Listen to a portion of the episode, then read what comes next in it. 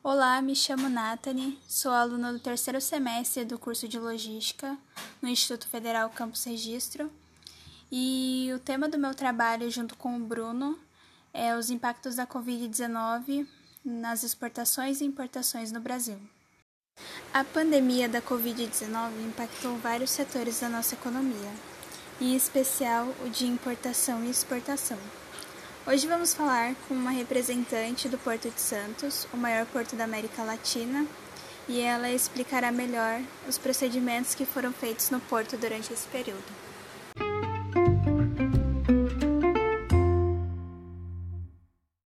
Boa tarde, a senhora pode começar se apresentando para a gente e contando um pouco o seu trabalho no porto. Oi, boa tarde, Nathalie. É, bom, meu nome é Eudes Maria, né? Maria dos Anjos, sou engenheira florestal, é, formada pela Unesp Botucatu, tenho 53 anos e trabalho já, atuo na área há 25 anos. Tenho uma empresa aqui na área do Porto, é, credenciada pelo Ministério da Agricultura e pela Anvisa essa empresa já tem 15 anos de atuação aqui no, no Porto de Santos.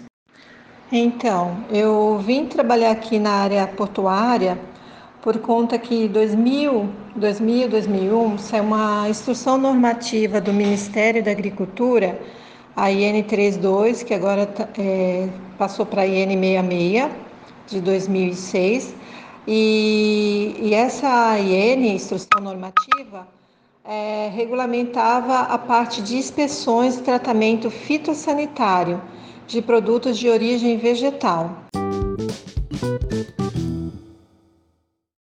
Como que afetou a dinâmica do porto nesse tempo de pandemia?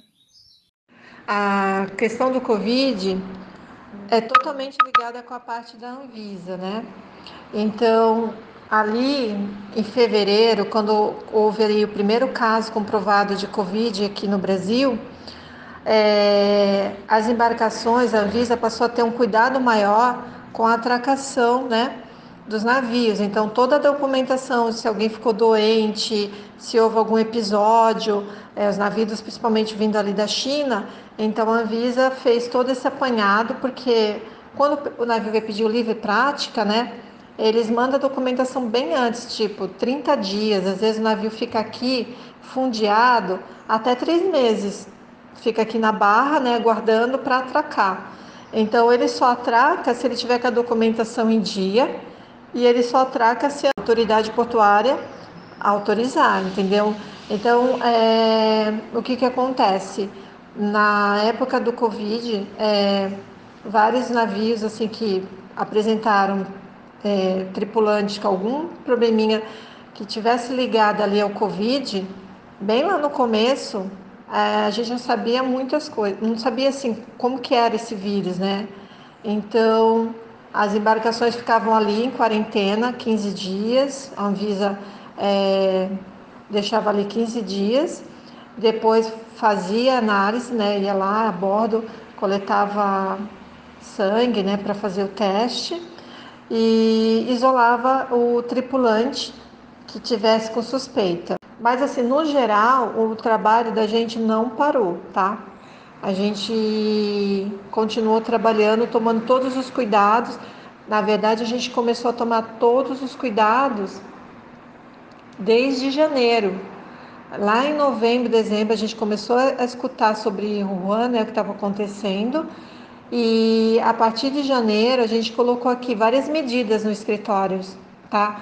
É, por exemplo, a, a, gente já fez o, logo quase que de cara assim o rodízio, né? Quem ia para a operação não ficava no escritório, que todos aqui somos técnicos, o pessoal que trabalha comigo. Então, quem estava aqui no escritório não ia para a área. Então a gente ia fazendo esse rodízio. Na semana que estava na área, não, não vinha para o escritório, só deixava as coisas, os equipamentos, higienizava e ia, e, ia para casa, né?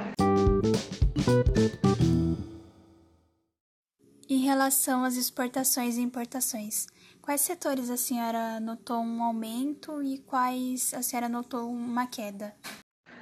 Bom, na parte de exportação, A gente tem aqui o, a questão da soja, né? Que todo ano ela bate recordes, recordes, assim, está sempre super safra, né? Então, é, não caiu, continuou normalmente. Hoje, uma coisa que, assim, que a gente percebeu é que aqui na praticagem, né? Tá mais rápido, os terminais estão mais assim ágeis. Esse ano foi, foi um, um ponto fundamental, talvez, talvez por conta da diminuição, houve sim uma diminuição, mas na importação, né?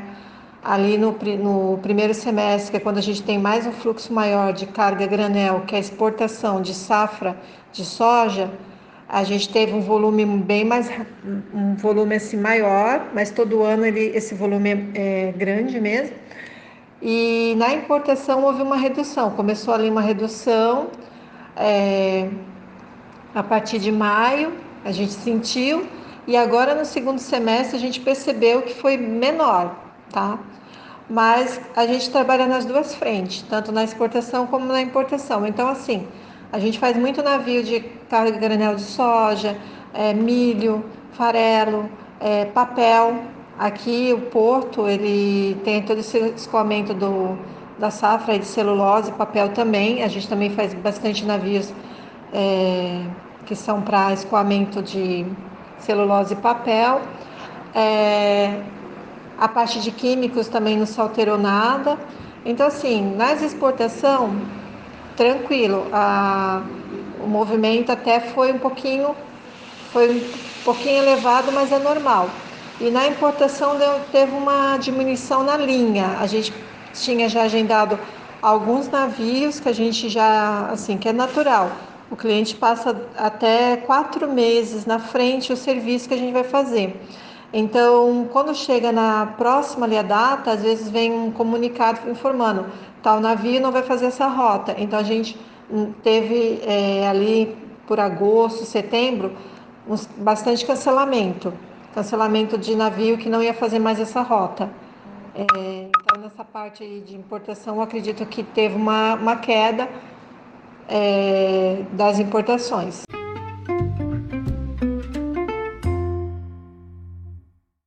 Em relação aos funcionários, teve alguma demissão ou afastamento para realizar home office? É, não houve redução no meu quadro de pessoal, não cortei ninguém. É, a gente dividiu as turmas dessa forma. É, uma parte fazia administrativamente só naquela semana, na outra semana revezava para a gente poder atender 24 horas de domingo a domingo, né? Então não houve redução. É, todos os protocolos de segurança que a gente foi obrigada a implantar no navio, que é utilizar máscara, é, os EPIs, a gente teve que usar EPIs a mais, como avental, a gente não chegou a usar aquele macacão, apesar também da gente fazer higienização, a gente usa avental, é, óculos de ampla visão, é, touca, é, sapato de EPI a gente costuma usar trocar. A gente até chegar ali no navio, a gente vai com a bota de EPI. Quando a gente acessa ali o deck no navio, a gente troca para um outro EPI que a gente usa, que ele é branquinho, né? uma bota branquinha hospitalar. Então a gente higieniza e faz essa troca para não trazer, né? Esse, esse procedimento a gente tanto aplicou no navio como aqui no escritório. Nenhum dos meus funcionários pegaram Covid nesse tempo todo de pandemia. Uma coisa que eu também queria falar, assim, além da gente ter todo o protocolo de segurança, tanto na área como no escritório, alguns clientes nossos exigiram os exames de PCR e o de Covid, o teste rápido. Então, muitas vezes a gente ia na embarcação, mas antes a gente tinha, era obrigado a fazer o teste. Então, é, a gente fez várias vezes esse teste por isso que eu falo que ninguém pegou o Covid, né?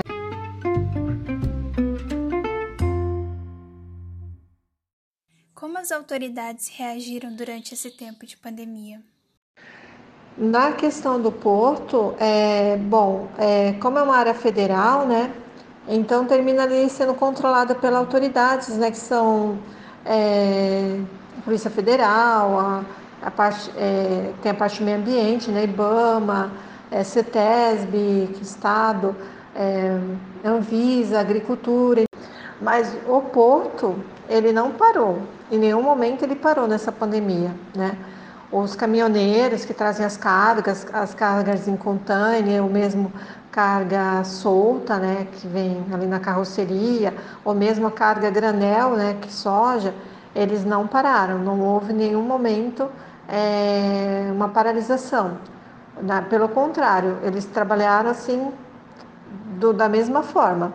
Talvez até com um pouco mais de liberdade, porque tinha menos é, fluxo aí nas, nas estradas, né? Então é, foi até mais tranquilo, apesar da nossa entrada de Santos ter sido totalmente repaginada, né? Os, os acessos para o porto foram todas foi tudo refeito ali a malha viária ali da entrada da cidade.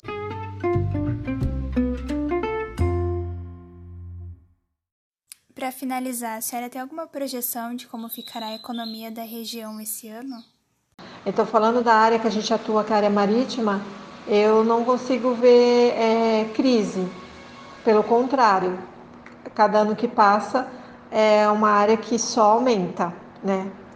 Existe até um, um programa que a gente tem que é Fire Ship, né? Encontra navio. Se você baixar esse aplicativo, você vai ver assim as rotas e a quantidade de navio que existe no planeta, assim que está navegando, que, são, que é em tempo real. Então é muito navio, né? A gente assim, a gente vê que essa área só aumenta, essa área de Comex, né? de transporte de mercadorias por via marítimas, né? Assim, na área urbana a gente sentiu bastante, até porque a gente tem amigos e conhecidos, a gente viu o negócio fechando, gente é, perdendo emprego, mas na área diretamente marítima eu não, não vi, não vi essa crise de, dessa forma, tá?